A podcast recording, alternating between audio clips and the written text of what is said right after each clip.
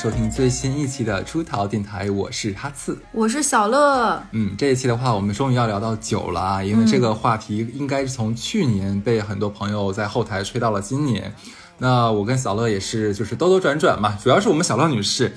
为了今年，为了做这个节目，可能喝了一年的酒，是不是？每次喝酒的时候都哎呀，这是神农尝百酒。对，这 可能是一个陈酿，因为我们电台节目做两年，我们为了这一期节目就喝了两年。是的，我在当时还想说，为什么那么多人愿意让我们推荐酒呢？是因为我们有一个系列叫做 MC 的醉酒蠢事还是什么囧事，是吧？嗯。哎，我怎么会忘记自己节目的名字？因为咱俩太久没有录现货了，你知道吗？因为我们有有之前有几次录了蛮多库存，结果本来是想说等我们俩有什么事儿的时候，或者是出差的时候，没成想，因为我们俩。都嗓子出现了问题，因为我前段时间正好发热嘛，嗓子不对，我们俩的库存一次清空，真的是一次清空。可能之前的两三周大家听的都是我们的这个库存啊，现在听的是热乎的新货，对。哎，是的，是的。然后，哎，对我觉得有有空可以给大家讲一下进发热门诊的故事，也蛮好笑的。那就等今天今天不讲，今天不讲，今天不讲。对我们今天还是来聊酒。对，那么小乐女士先来给大家推荐一下下吧。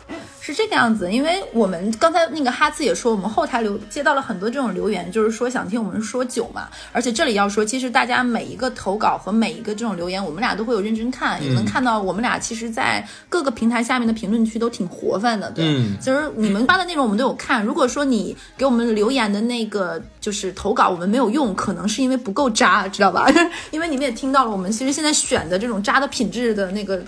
程度还是比较高的啊？怎么不是酒吗？就马上，但是我们这一期呢，酒是因为我们是想说，其实酒的广告什么都很多，我们这一期是特地广告，对我们没有做任何的广告，对，所以说为了让大家不会觉得这是一期广告，我们谨慎的就这一期不会带出很多的品牌来，我们更多的是推荐一些我们常喝的或者是怎么选酒这样的一个情况。就但是这也要说啊，就是我们并不是酗酒，所以说喝酒这个东西还是不要贪杯，量入量入为出，对。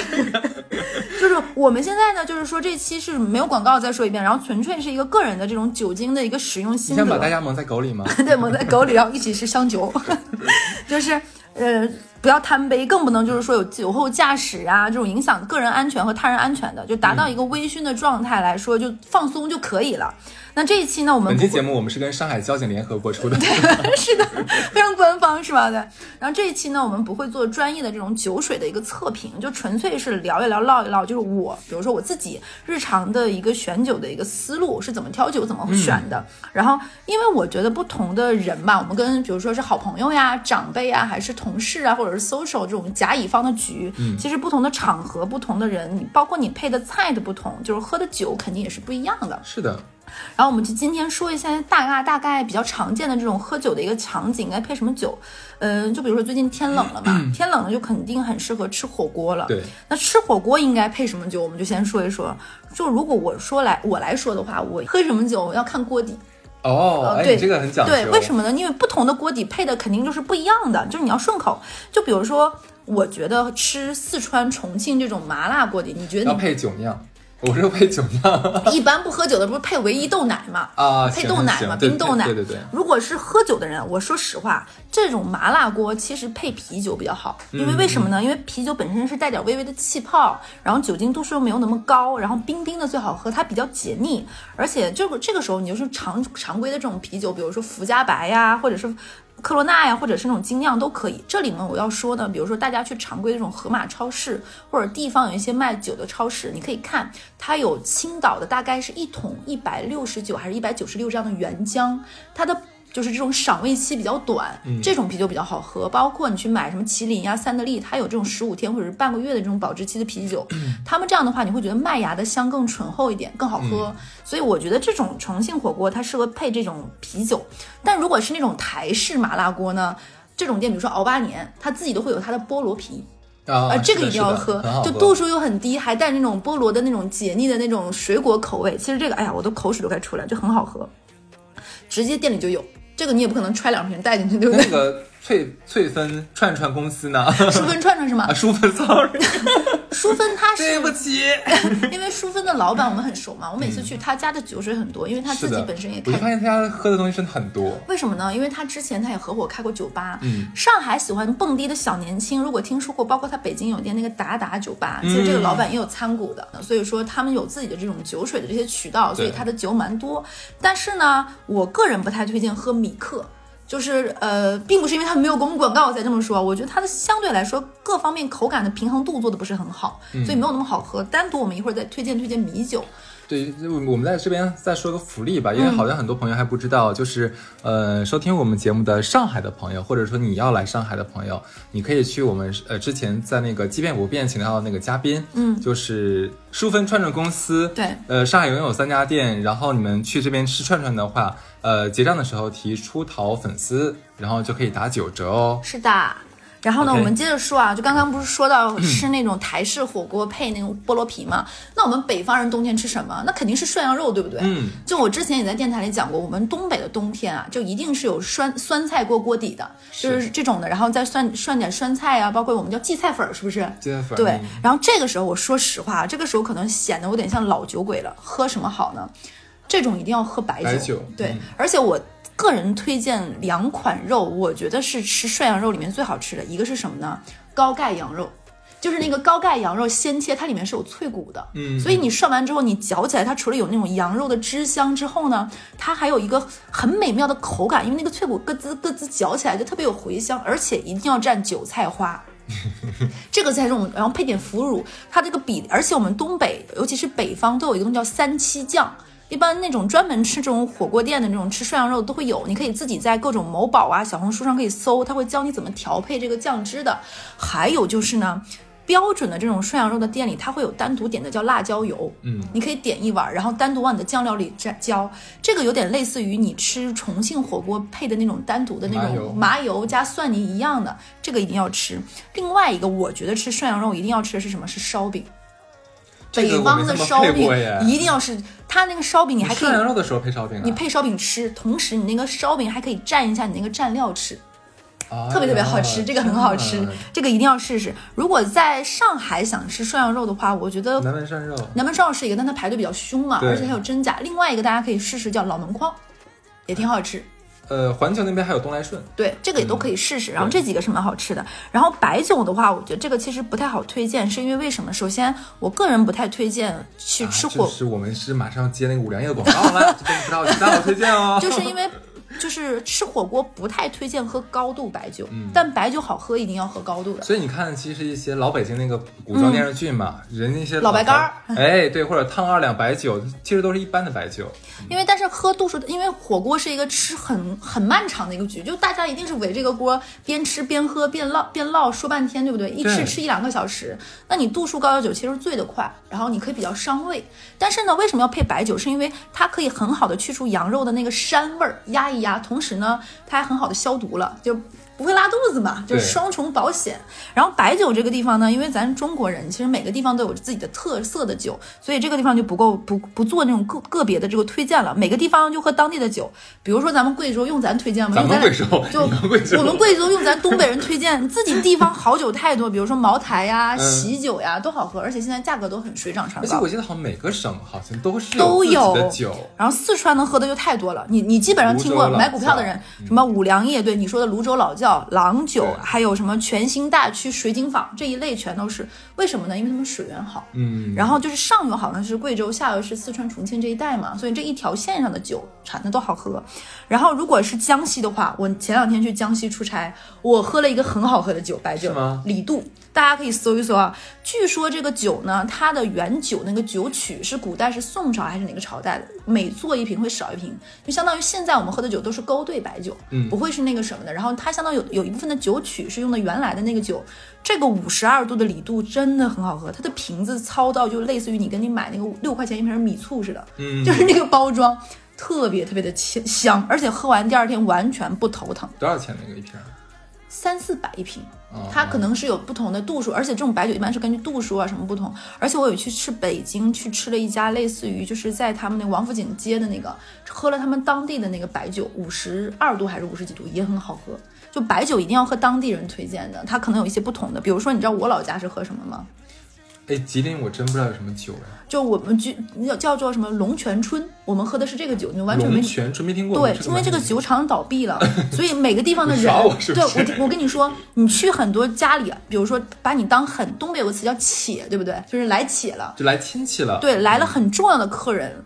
一般这个人都会从家里拿一两坛，很显摆说这个是我们这儿酒厂倒闭之前才有的什么什么酒，什么十年多少年给你开一瓶，就是这个简直比给你吃水水果杂果罐头还高级的一个 接待的这个礼遇了。哦，如果是北京的话，那不用多说，二锅头嘛。我刚才说的二锅头有很贵的那种品种，就是你可以大概去淘宝上买，大概是五百到八百一瓶的，配涮羊肉，极绝！一定这里一定要推推荐啊，大家可以前菜涮羊肉，然后主食配烧饼，压点甜你，吃点豌豆黄和山楂糕，绝了！跟你讲，这顿涮羊肉吃的才叫绝。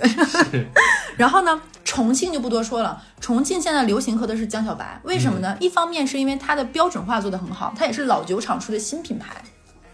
还有就是，你知道它有一个很好的解决问题是什么？江小白的一瓶是二两，上来一桌分一瓶都不用分酒器的。嗯，就你这一瓶就是你的，你自己喝。而且江小白很有意思，就是它它的每个那个瓶装是可以定制的，它可以有每个人留言，它蛮年轻化的一个品牌，而且整体的酒品质做的不差。但是呢，你知道这个酒在当地来说是什么呢？叫包谷烧酒，稍微有一点上头，第二天可能后劲儿有点大。这里我再跟大家说一下啊，如果说是嗯。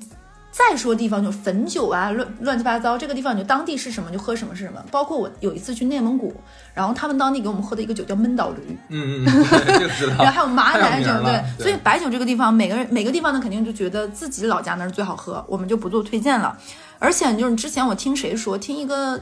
贵州的人跟我说，他说说茅台是不能搬厂的。这里我就到时候有没有说贵州人给我们打假说一下，说是因为它的水源的品质非常好，他们后面是想扩大产源，就比如说他们有茅台镇有什么赖茅乱七八糟，他们想搬一次厂，结果掰完之后，他们的老食客就说，就老饕老酒鬼就说味儿变了，嗯，配方一样，什么都一样，就是不一样。然后他们就想不明白为什么，后来想说水不一样结果再搬回去品质就不同了。这个到底不知道是不是真的？就是这里面有说过，很多人是喝不了白酒的。就会觉得对对，这个是很承认。就我们并不是说一个酗酒文化说劝酒，那如果说完全喝不了这种烈性白酒的，喝什么？麻辣火锅其实配葡萄酒也是哎，等会儿我问，就是我喝白酒，我不是没喝，我喝嗯过，但是我真的体验不出来，就是好，我根本谈不上好不好喝。嗯我觉得就是一个很辣很辣的一股液体进去了。然后刺激到你的喉咙和胃都很灼烧，对对灼。烧，然后嘴巴你吧唧吧唧，你就感觉一股酒精，就那种味儿。这个有很多有两种原因，一是就是你可能就你知道我第一次喝白酒喝的是什么吗？嗯呃，这不不是第一次，就正儿八经在就是喝酒。飞天，飞飞天是什么？飞天茅台。啊，真是茅台。对啊，一般一般像你这种第一次喝，肯定是足够那什么的场合我跟你讲。实话，我我真不觉得茅台好喝。你知道，一打开茅台之后，它有股味道，对，酱可能就酱香型那个味道，嗯我是觉得有点臭。所以说我其实对白酒真的是，我一般是不喝白酒的。所以说就是白酒这个东西，不爱喝的人就是不爱喝，但是白酒确实是蛮好喝，这点我不得不说你。是爱喝白酒的是吧？我觉得是好喝的，而且度数很高的白酒，它有一股回甘感，就是它你会有一种就是什么？之前有个广告叫一一线喉，记不记得？入口柔一线喉，这个真的是。我想学学不上来。就是这个东西呢，我怎么跟你说呢？它就是这样，你会觉得它滋润到你的嘴巴里，包括你再回就吧唧一下的时候，嗯它是有香的。就 是，我就等着我这个梗就是留给你的，你知道吗？就真的是回甘，会而且会带着淡淡的甜。然后呢，不能喝的人就不能喝。一一种说法是说，因为我们东方人本身是少了那种分解酒的那种体内的一个能力，所以你们不像西方人。又是为什么有的时候我们看见是外国人来客人就直接空嘴儿倒白酒喝，对对，倒 whisky 啊什么就 直接喝就是他们，因为他们比我们的耐受度高，嗯就他们工作中也可以喝酒，什么也喝酒，好像，而且好像欧洲有些国家是不查酒驾的，你这不知道。所以说就大家的这种能力是不同的分解，所以不能喝酒的人你不要劝，就可能真的喝不了。像我爸爸就是一杯倒，啤酒一杯倒啊，我这里说不是白酒，那他你说不老呃那个老乐是不是装的？他不是，我之前电台里有讲过，他有喝了一杯啤酒昏倒过那种经历。就 把那个水龙头撞歪了。对，真的不能喝。所以我们不是劝酒啊，如果真的喝不了白酒，还想享受一点那种微醺那种小情调，对不对？因为喝完酒之后半醉半不醉，那个懵是特别特别美妙的一个感觉。喝什么呢？白葡萄酒，白葡萄酒真的很棒，就是它。而且吃麻辣锅不能配红葡萄酒，为什么呢？因为红葡萄酒它本身这种酒就是这里面装教一个装逼术术语啊，红葡萄酒很爱用的一个词就是什么？它比如说它的很奔放，对吧？很饱满这种口感。对而且红葡萄酒本身它这个东西其实更适合配红肉，嗯吃牛排啊什么的。所以我觉得麻辣锅一定要配白葡萄酒。如果要从白葡萄酒里面选一个就是众口皆可调、男女都喜欢的，我选择雷司令。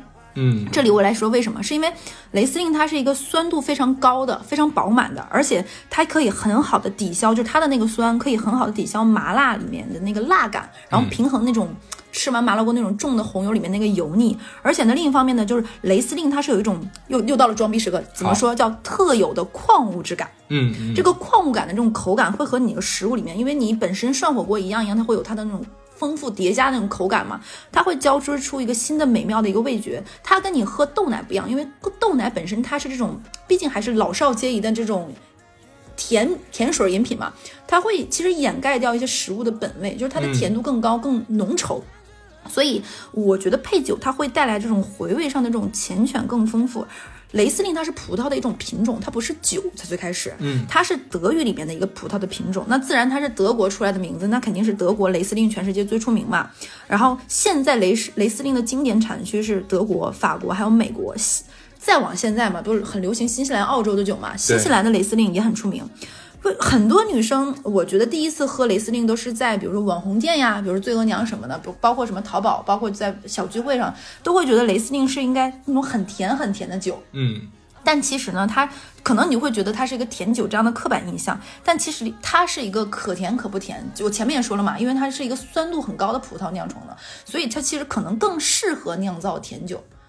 所以说，大家会觉得好像常规刻板印象喝到的雷司令都是甜酒，并且都还蛮便宜的，嗯几十块钱一支，或者是其实不是，它的价格的这个尺度阈值是非常宽。对，然后它，我觉得用一个词形容它，就是它是一个有两副面孔的这种小丫头片子，它是一个浓妆对，它是浓妆淡抹都相宜的这样一个酒。不论是吃火锅配川菜、湘菜这种重口味的，需要这种清爽的这种口感的酒，嗯，它是最合适的。就是不要那种酒底很浓稠，就有一段时间不是很流行喝那种什么什么米阿婆这些很浓稠米浆制的那种米酒吗？对，其实我觉得它一是饱腹感极强，还有就是它口感不清爽，它会使得这个菜的本味就失真了。你吃川菜和湘菜，其实你想吃这种菜里面那种辣的这种。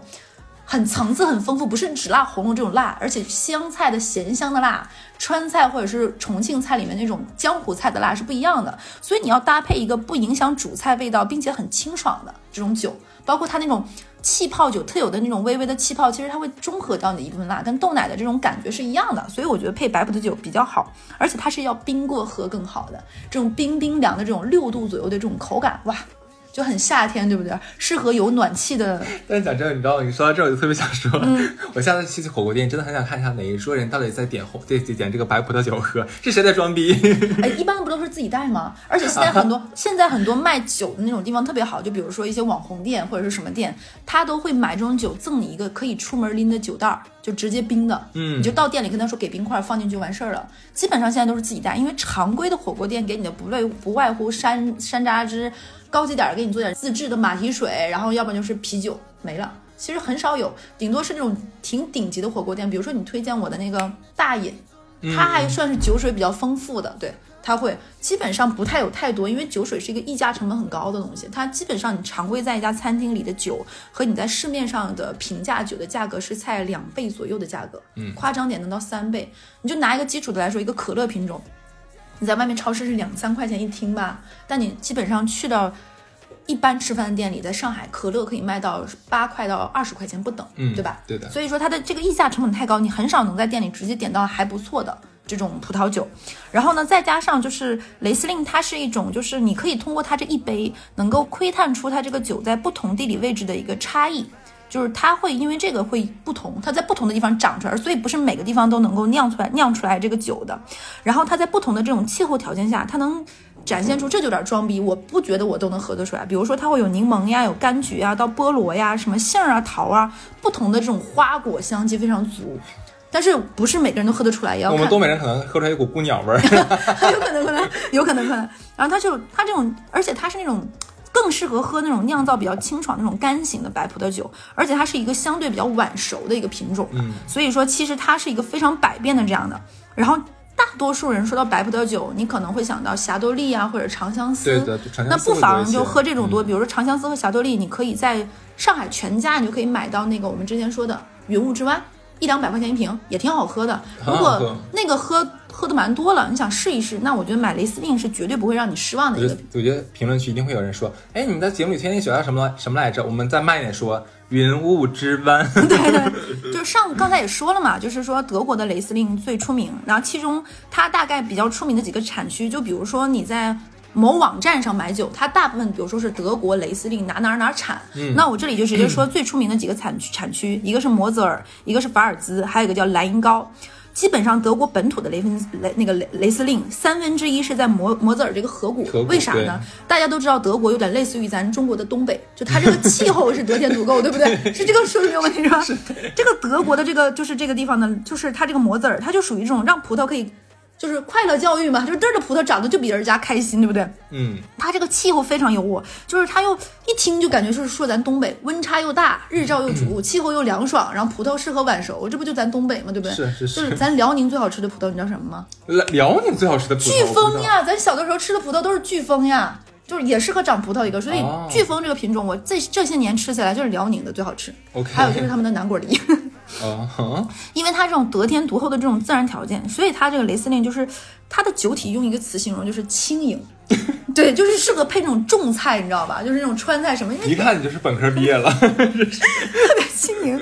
所以它的酸甜度很高，然后呢啊，然后就这样，它的就是清爽嘛，就是就是装逼小词儿，就是一套一套的。其实因为白葡萄酒主要给大家的口感就是清爽，就适合白白酒配白肉，红酒配红肉嘛，大家都知道。对。然后这个跟摩泽尔这个地方相比呢，就是法尔兹的话，相对来说就有点更富贵一点，它的口感更浓郁，可能颜色再深一点点。那法尔兹呢？它就是属于那种热带，就刚才也说什么柑橘、杏仁桃，它的那种热带水果气息更浓郁一点，其实不同的。然后呢，它的这种最后我们再说那个莱茵高，它这个地方就是矿物质感更强烈一点，可能适合配一些比较硬菜、贝壳类的这种比较适合。所以大家可以根据自己的这种喜好来挑，而且价格也会不太一样。常规专业卖酒，他都会说它的产区是哪里。个人比较推荐的是德国的。那就是刚才也说了嘛，就是红葡萄酒配红肉嘛。对。那牛排大餐少不了。那我们其实也不是说。那个，我让我们插一嘴，我我推荐大家一个白葡萄酒好了。对，前段时间正好是朋友过生日，然后我们在那个吃饭的时候不小心点了一杯，点了一杯，点了几瓶，我说错了。它叫做那个博吉尔古堡杰特阿阿斯干白葡萄酒。你自己打的工。我重新说，叫博吉尔古堡杰特阿斯干白葡萄酒。对。然后这个酒，我跟你讲，当时他点的时候嘛，就是我我我因为我之前没有听说过这个酒庄，我说句实话啊，然后我其实没有太看好，结果喝了喝了，我们所有人一起举杯喝了一口之后说，哎，有点好喝哎，这个 它是属于是他说是干白，但是它里面那个就是干香是非常浓郁的，你是能就是尝到很浓很浓的那种甜香味儿的，就也是喝完嘴里有香。所以是特别细，有点有香，对对对。然后这个酒的话，其实就没有什么门槛了。我觉得所有呃，假怕假如你不太能喝酒啊，或者说怎么样，但是你这个酒的对你来说都是非常友好的。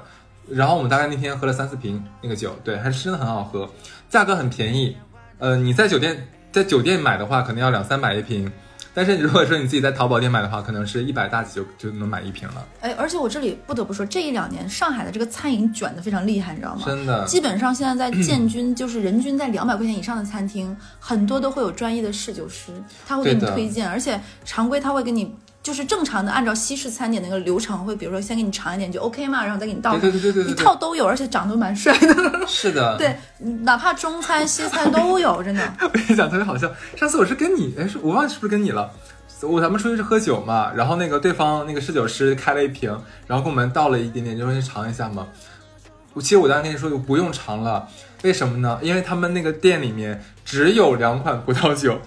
你知道，然后说你说我不喝这个的话，那只能喝另外一个。哎，我就想多喝一口。不是，它就是红的一瓶，白的一瓶，我有什么选择吗？然后我就说，我说你或者我说我不喜欢这个的话，有别的选择吗？没有。我说那你就直接给我们倒吧，不用我们尝了。你知道吗？就是我之前一直以为，就是因为我们属于脸皮薄一点的，基本让你尝。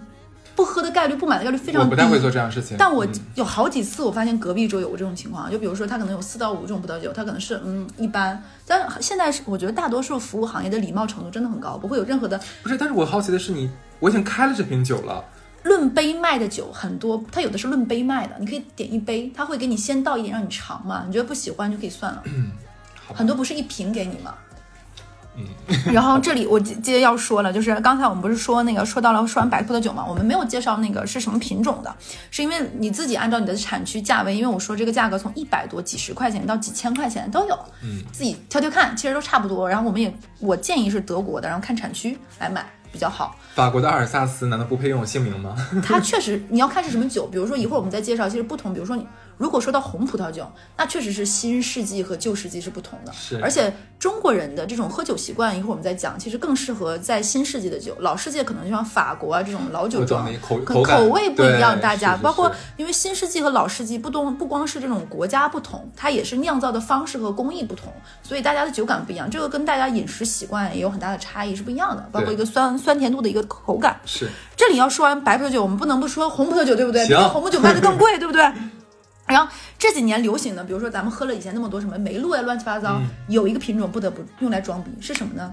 黑皮诺。嗯，为什么要说黑皮诺呢？就是这是这两年相对而言，它已经被炒的没有那么小众了。为什么呢？有一个装逼的知识点不得不说，大家都知道那个，包括在幺八幺八黄金眼出过那个，就是喝酒很贵那是什么？罗曼尼康帝，嗯它就是拿黑皮诺酿的。嗯这个知识点大家要学会。所以黑皮诺这个品种相对来说比较小众一点，为什么呢？是因为。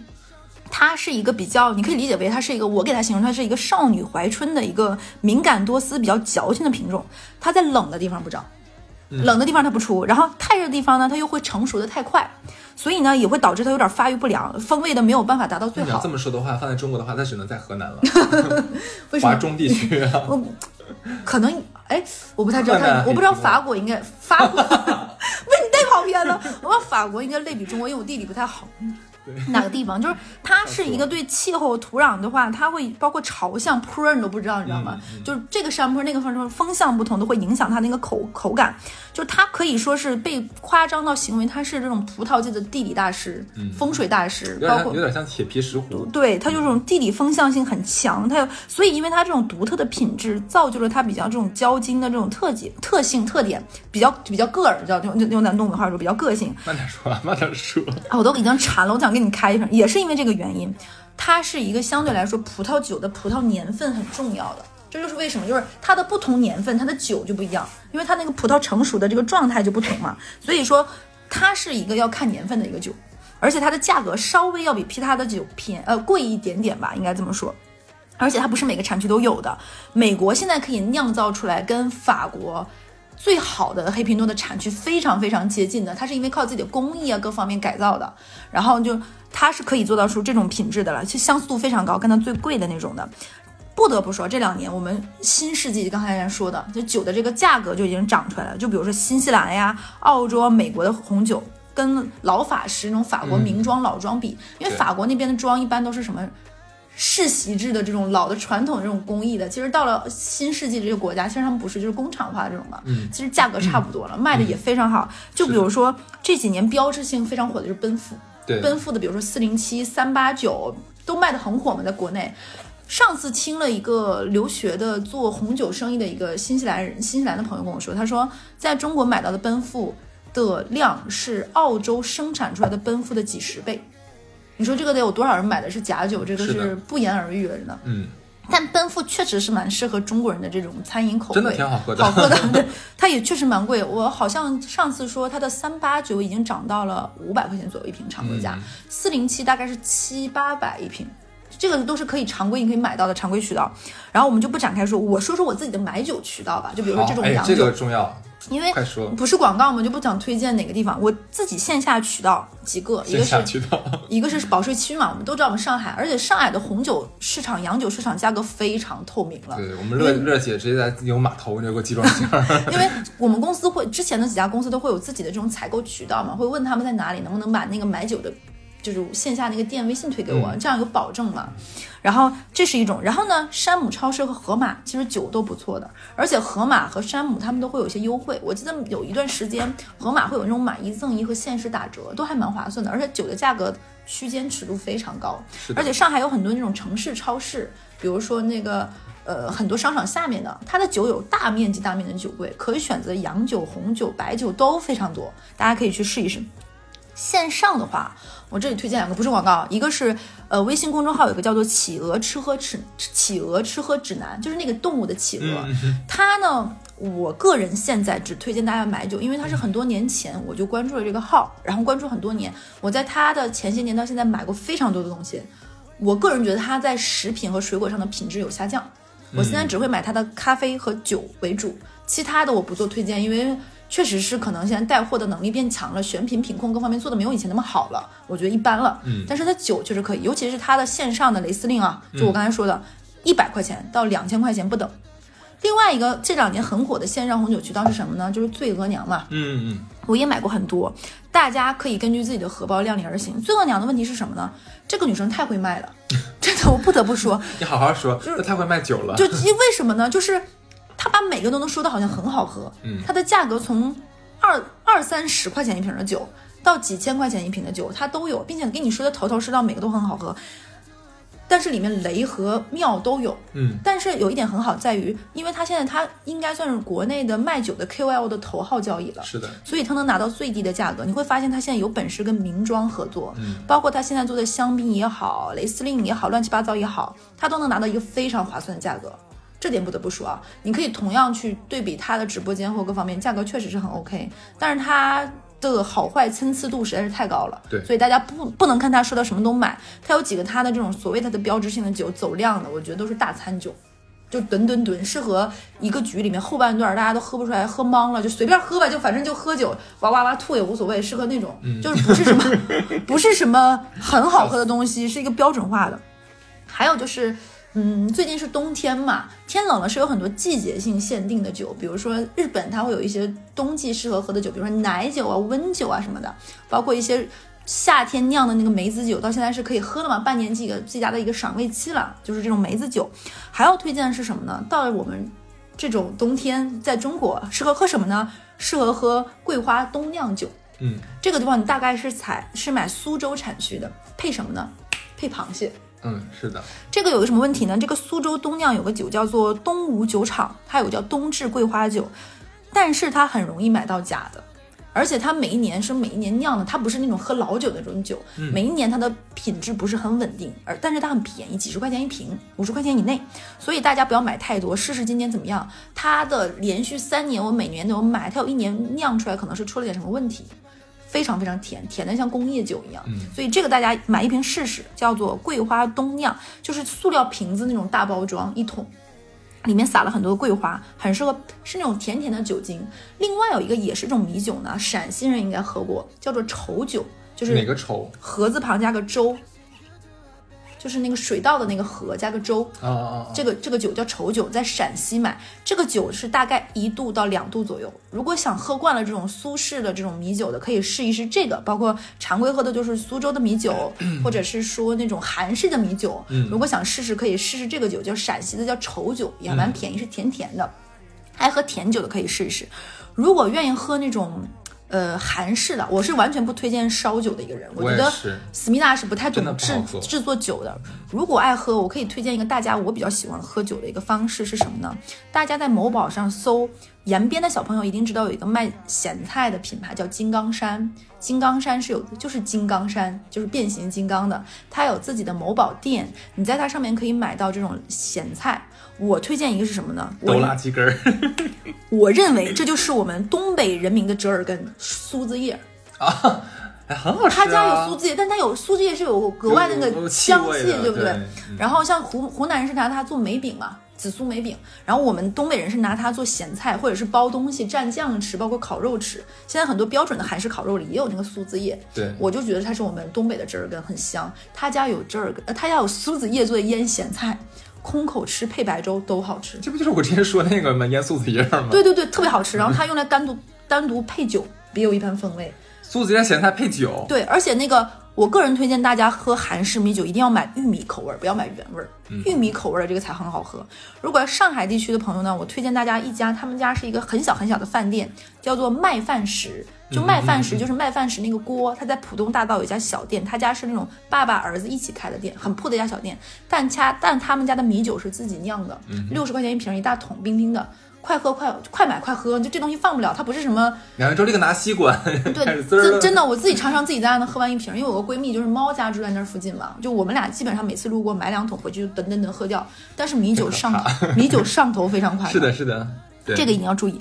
然后刚才不是说到吃大闸蟹吗？这个时候我就要像个臭老头儿一样，我推荐一个我最喜欢的黄酒品牌。嗯黄酒也是很多人喝不下去的酒，你行吗？我能喝，但是我不太喜欢喝完酒之后我有一身上发了汗之后那个汗味儿。哦，对对对，它那个汗就是你喝黄酒对之后，你会你一旦出汗了，你身上会有一股就是你自己就是从你自己就是个大酒糟的那个味道，就是你你说的好听很了，我觉得那个味道就有点你马上去做菜的佐料。对你很臭的那个味道，不太好闻。但是黄酒真的我很喜欢喝的一种酒，就我最开始，比如说在上海第一次喝的黄酒叫石库门。嗯，对我也是。石库门什么几年几年那个，我觉得当时我没有对 get 到黄酒的好喝，我觉得嗯，这不就是酒精度高一点的料酒？对对，就是我也我觉得就是料酒，就是这点没有没有不能说，但因为上海还是有很多人喜欢喝这个酒，口味不同。好喝的料酒吗。我第二次觉得黄酒好喝是什么？另外一个牌子叫沙洲幽黄，嗯，然后后面就是什么会稽山，就是会于会稽山阴之兰亭那个会稽山这个酒也蛮好喝。这里我要推荐一个老牌绍兴黄酒厂，叫塔牌，塔就是那个雷峰塔那个塔，那塔牌酒厂，它是一个老酒厂。我感觉自己像那个孔乙己，你知道吗？就是你去绍兴有那种专门的老酒馆，就真的可以要一碗蚕豆，喝一点儿喝一坛酒，这么一坐坐一天是可以的。这个塔牌黄酒绝对是大闸蟹的绝妙搭配，不得不服。而且大家不要以为黄酒这种酒就是做菜的，其实它也可以像葡萄酒一样哦，分为那种根据含糖量的多少分为干型、半干型、半甜型，还有甜型是不同的。就比如说他们家塔牌酒厂里面，你可以在某宝上自己直接找到，它里面就比如说大家常年听过就网上说什么花雕，花雕就属于他们家的偏甜的那种的，嗯，甜型的黄酒，它叫也叫加饭酒，大家可以搜。而且黄酒不是大家想象的很便宜的那种，他们家从有贵的，几十块钱的到几百块钱老坛子都有。嗯我觉得他们家一百多块钱的那种花雕就已经挺好喝的了。而且它那个我我推荐两种，一种是它微微冰了，放一两颗话梅来中和那个味道，哎，很好喝，哦就就干话梅，有点像你做那个咸柠七梅可乐里面那个话梅，放两个。冰冰喝，好喝的。另外一种就是你把它放一点姜丝和枸杞，一两颗冰糖，热一热，不要还是觉得像料酒。然后一定要记得，酒加热是不能大火煮沸的，嗯因为酒精挥发太多就不好喝了。对的。所以包括你做热红酒也好，就大家都很爱喝的嘛，还是喝这种，就让它微微热烫一下就可以了，或者是保持持续一个小火，不要让它咕嘟泡，东北话说嗯就是最好喝。它配大大闸蟹特别驱寒，嗯，但是呢也上头。这个也是后劲儿有点大的，而且就是像哈斯说的，就喝完的话臭，嗯，真的臭。对，刚才不是说到这种酒吗？这两年流行的一个米酒品类是什么呢？很多网红也推荐过是什么气泡米酒，嗯，因为很多人是非常喜欢气泡水的这种细密的那种小气泡，在口感里面有点啵啵啵啵那个口感的，就很好喝。所以这两年呢，我们我们国产酒也进行了这种非常崛起的这种细分小品种，这种气泡米酒也是非常卖的很火的。对，我推荐一个我觉得喝的还可以的气泡米酒，叫它应该叫 Photo 吧，F O T O。嗯，，Photo，它是那种需要拿瓶起子起的那种瓶的，嗯，它呢就是我觉得它不是那种苏式米酒非常非常浓稠的酒体，因为我其实不太爱喝那种，因为感觉饱腹感太强。你最终你的酒其实是一种情绪的搭配，是为了对配饭配餐的，或者是说不能喝那种太饱肚子的，所以我不太爱喝那种一两度这种米浆，对我来说那跟喝那个酒酿没有什么区别，我还不如喝酒酿。所以这种呢酒体相对比较轻盈，还保持着米酒该有的那种米香味儿。然后呢，它还带了一点点茉莉。这个酒当时我去买的时候，另外一个好朋友说说啊，它的广告上说它能喝出奶酪味儿、奶油味儿，我是没喝出来。我这个是不得不说，这个谎我不撒。米酒该有的米味儿是有的，很香，而且很纯，然后酒精度数又不高，也会上头，冰过也很好喝。这个比较适合有暖气或者家里有地暖的地方，太冷的是。南方冬天就不太适合阴冷潮湿，还适合喝点热酒。是的，所以这个可以推荐大家。嗯，还有一个小提示就是选酒和喝酒要看和什么场合，就像我们开头说的，就是如果是那个饭局开始之前，一定要评估这个酒量。我有很多次那种酒局，你会发现有个很尴尬点在于什么呢？就是一种就是明明大家都差不多，就像点菜似的，大家都已经吃饱了，这时候就不要嘣再开一瓶了，嗯，很有负担，还很浪费，浪费是让人很难受的一件事情。是的，你说大家还要硬喝那瓶，对不对？所以大家一定要评估好这种量。就比如说，我举个例子啊，如果爱喝这种白葡萄酒或者是气气的这种小气泡酒，五个人左右的量，备两瓶撑死了，平均一个人四杯左右，嗯，差不多就够了。差不多所以大家平衡好这个酒量。如果说今天有一个很好很贵的酒，举个例子啊，比如说一瓶山崎的十年或者怎么样，大家品肯定是喝不完的，所以一定要想好你怎么再把它拎回去，你不能光手这么拿回去吧。很贵的酒那不能啊！我要如果知道很贵的话，一进去的话，我自罚三杯。那个自罚三杯，你真的是要上头，对不对？所以说大家一定要做到这个酒。如果是你主持这个局，对不对？把朋友叫到家里来喝酒，你酒的量又不能多，又不能浪费，还要控制好。所以这个酒一定要弄好。比如说，一般大家来我家。当然，但是我大家说，我我感觉我现在说这番话，大家说，哼，大家来你家就喝到吐啊，就是会拉。前面一定要有一个开餐酒，让大家醒胃，这样适合香槟啊这种的，四五个人一瓶，分完拉倒，对不对？对。然后开始喝正餐的酒，配你今天的肉是什么？比如说红肉，就开一瓶红酒。红酒这点要记好，你们是什么酒要提前醒。如果你拿的是一瓶，比如说买了一瓶，比如说一五年比较贵，或者一三年这种活灵魂智力的酒。不要上来再开哦，这个就会显得很土。活灵魂是酒里面非常奇妙，它要醒酒一个小时的，嗯，所以你要搭配好你的醒酒时间。那既然都已经是这样一个局了，也不是说装逼，你既然是一个活灵魂一瓶要一千多块钱的这样一个酒，你还是要让它达到一个很好的赏味期才开心，对不对？嗯，这个属于是年限很长了吧？醒一小时。不，它的它这个酒就是这个品品种，它就是一个要醒这样时间，每个酒不同。比如说有的十五分钟，有的它就是一个要醒。因为我记得一般是就是看你的酒的那个年限嘛。越靠近现在的醒的时间越短，越越老的越。我觉得它是因为这个酒的发酵品种各方面，它就是一个需要这样一个醒的一个这样酒。然后，但是不是很惊喜。这个酒我觉得没有那么好喝，我觉得它没有奔赴好喝，但味儿又很像。嗯。然后这个时候你可能要搭配，喝到这个地方如果懵了，就大家已经醉了，上劲儿，就是上劲儿之后有点讨酒喝，你知道吗？每个人都会有这个习惯。这个时候我跟大家说实话。贵酒已经没有什么意义了，就是喝，对不对？最便宜那个。对，我说实话，这个酒，这个就是一个，就是很多网红卖酒的一个思路，就是这个是叫大餐酒，就是现在有一些红酒，除了七百五十毫升，它有三升装的，就是比如这种，或者是给老酒鬼分酒的这种可以了。还有就是尽量不要混搭，我说的混搭，比如说是什么白酒搭 whisky 搭啤酒这么搭，嗯，很难收场，而且你没有那个临界点，这么一喝一混搭，可能第二杯之后你就没有那个临界点，最好是在一个品品类里面这样的。还有就是尽量不要空腹喝酒，嗯，醉的也会很快，所以这就是我给大家的一些这种的小 tips。你之前不是有推荐过那几个，就是什么呃防喝多那个药，你之前推荐过。推荐大家一个，一个是什么？一个就是韩国的叫肯迪醒，嗯，它大概是一百毫升一瓶儿，这个饭前喝、饭中喝、饭后喝都行，醒酒非常快。但是因为它是药嘛，我不知道什么成分，我也不是成分党，我不知道有没有什么副作用。我个人是很好使的，觉得，比如说今天是一个很难推掉的商务大局，虽然我知道就劝酒是很恶臭，没有办法，还要保住保住一个女生自保。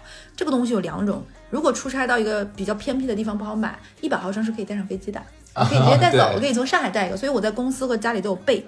还有呢，如果你去上北京啊、上海这种地方出差的话，你在你饭店只要是市区，你叫一个叮咚快药的那个二二十分钟只，然后都能上门，假装接电话出去拿快递，门口蹲喝掉就进门完事儿。那小哥直接是开门进来进包厢了。不写包浆，你不留在吧？你前台呀。相信我，绝对不会让你醉倒，而且它能保证你清醒的回家躺在床上，并且睡得昏死过去。一瓶就够了，不要喝多。对，还有呢，不行你就喝个酸奶什么，这是给应酬局的。很多韩国解酒药都很好使，这个不得不推荐韩式的解酒药。国内呢也有一些，比如说什么海王金樽啊，什么片剂的，也可以试一下。对，但是这是你有应酬局，我们自己喝酒肯定是快乐。如果是在家独自小酌呢，我有几个我推荐的比较喜欢喝的，有一个我个人喜欢的，比如说喜欢喝浓烈一点的，我有一个比较喜欢喝的，就是伏特加配牛奶再配百利甜。我大概比如说七十五毫升睡前喝，睡前七十五毫升，我大概会放放十五到二十毫升的伏特加，相对而言是比较多，大家可能按我这个会量有点大，然后剩下再到四五十毫升的牛奶，然后你再放一些百利甜，它会定期出，比如说巧克力口味的、苹果口味的，或者是乱七八糟的草莓口味的，你都可以，然后再倒一点点调一下，然后那个牛奶可以热一下，你这可以把它当。睡前酒也可以把它当晚安酒，很好喝。如果觉得这些很麻烦、懒得，你就可以回家之前去全家超市，怎么办呢？买一个九版的伏特加，再买一瓶旺仔牛奶，一样的，又有甜味儿又有奶味儿，还能喝。如果你家有条件的话，去冰箱里再挖一勺冰淇淋，绝了！这个真的浓烈热辣，还有酒味儿，很好喝。还有呢，就是可以买三年熟成的美酒，回家直接兑气泡水就完事儿了。但要买无糖、没有什么干姜水这样的气泡水，直接喝，既能达到没有冰块这个问题，又很好喝，而且三年的这种美酒酒劲儿很高，直接睡觉没有问题。还有一点呢，还可以是什么呢？还可以是朗姆酒，不，伏特加配酸梅汤，是是不是听起来有点奇怪？是好喝，绝对好喝，信我。这几个是我在家里自己会喝的。然后在家里呢，还有什么适合空口喝不怕醉的，就是白葡萄酒，一点点。但是你家里可以备一点那种小份装的火腿，你就直接可以拿一点纸箱很浓郁的火腿拆两片，然后红酒。还有就是你可以在家里买一些小鱼干、小花生、柿种这种零食，大家都可以，或者是像我这种非常的像。老头儿一样去金刚山买点咸菜，他们家有芥梗，还有小蒜瓣儿，你知道吗？我跟你讲，糖蒜配酒也是绝了绝了！涮羊肉一定要搭的，真的超好吃。然后这样的话，回家喝一点，然后睡觉，特别爽。但是上次我跟盆栽有聊过一个话题，你知道是什么吗？到底西方人喝睡前的晚安酒漱不漱口？不漱对啊，我在我们俩在想，我们俩觉得都不漱，就是说你就是这个样子就睡觉，直接睡觉直接睡觉，因为你漱完之后又精神，精神了就没有办法再睡，所以我也觉得应该是不漱口的。那是谁说是是我们在猜外国人不是不是不是？嗯对。果然他们的牙比我们好一点，所以这是我推荐的几个喝酒的方式，大家可以试一试。哇，这一期我们有幸请到了小乐老师啊，非常感谢老师。我觉得挺好，我们这期真的是有把，应该是解答了基本所有我们粉丝关于酒的这些疑惑啊。嗯然后也希望大家听完这期之后呢，可以把你们尝过的比较好喝的一些酒的牌子呀、酒的品类呀，甚至说酒的那种喝法，发到我们的评论区里面。然后呢，你们还有其他想听的话，也可以告诉我们。对，然后那个德国那个摩泽尔这个地区，我希望你能来主动联系我，送我们十箱酒用来做粉丝福利。对对，我们觉得很有必要，因为对，我们可以作为你们中国地区或者是亚太地区的这种酒水的这种代言人，对不对？我们我们的外号就叫出逃摩泽尔。可以说蕾丝边什么呃工业协会的话，也可以来联系我们。对对对，我们要授勋，对不对？OK OK，那这期就是这个样子，我们期待你们的留言哦，拜拜，拜拜。Say goodbye, please treat me right。拨打你的电话，趁我没有喝醉，爱你不只是消遣，爱你眼角的喜欢和泪。每当我越现实，充满了期盼的泪，这过着感觉一遍又一遍，疲惫时刻我会选择闭上眼，幻想你就站在我身边，亲吻我说的可甜。